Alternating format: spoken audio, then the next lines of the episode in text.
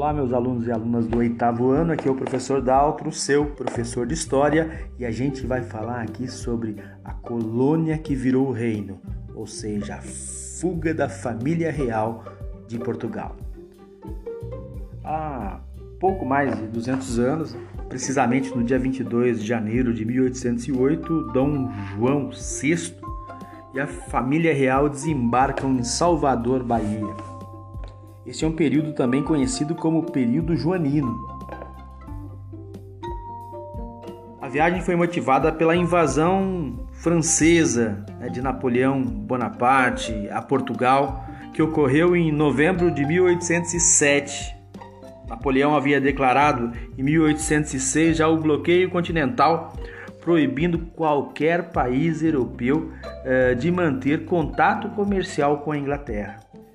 Medida essa que fez com que Portugal ficasse com medo né, de correr o risco de perder o seu maior aliado e ficar sobre julgo francês, ou seja, a França mandar em Portugal.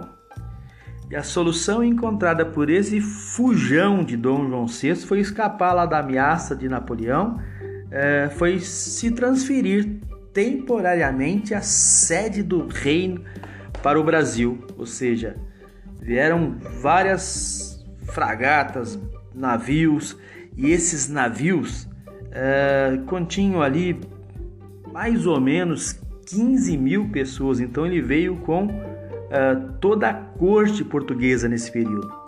E aí veio com ele toda a estrutura administrativa, funcionários, documentos, é, bem como a família real, e tiveram de ser embarcados na esquadra portuguesa escoltada até o Brasil por navios ingleses.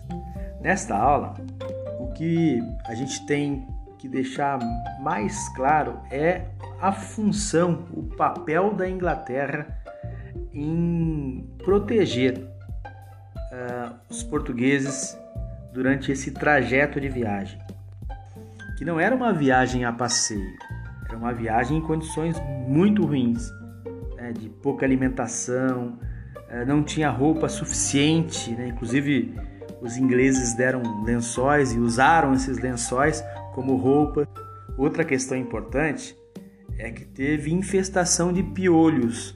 Né? E aí um caso curioso é que quando chegam, vão chegar primeiro ali na, na Bahia, mas quando chegam no Rio de Janeiro, a elite daquele período achava que era moda usar o lenço na cabeça ou raspar a cabeça naquele momento, mas era só uma infestação de piolho.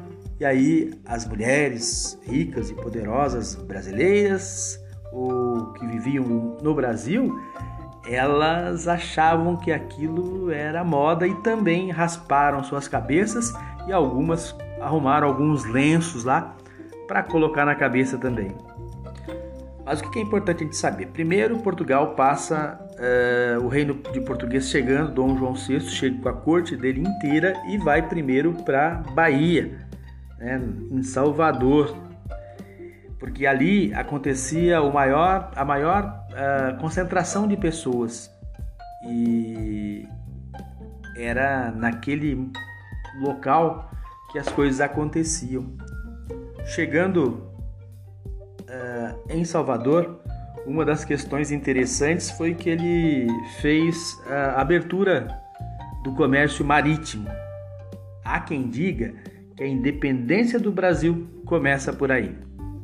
Após a corte portuguesa chegar na Bahia, ela ruma a, ao Rio de Janeiro.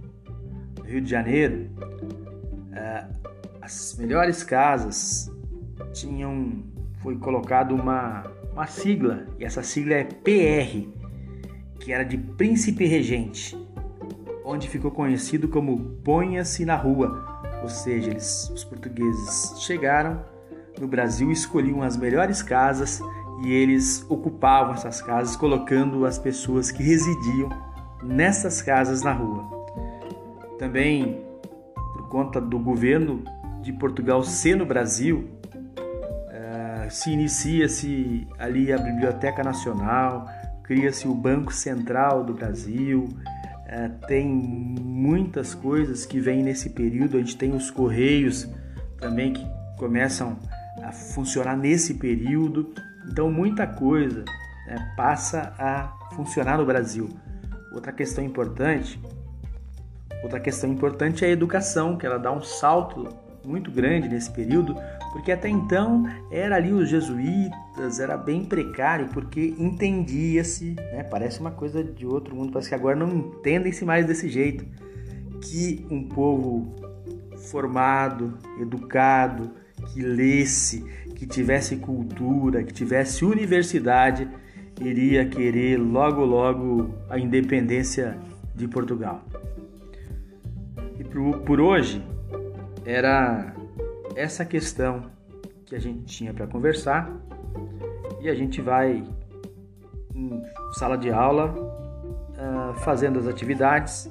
Essa é a página 145 do caderno do aluno, é o volume 2 e eu peço para que vocês possam fazer as atividades deste caderno. Um abraço a todos e até a próxima!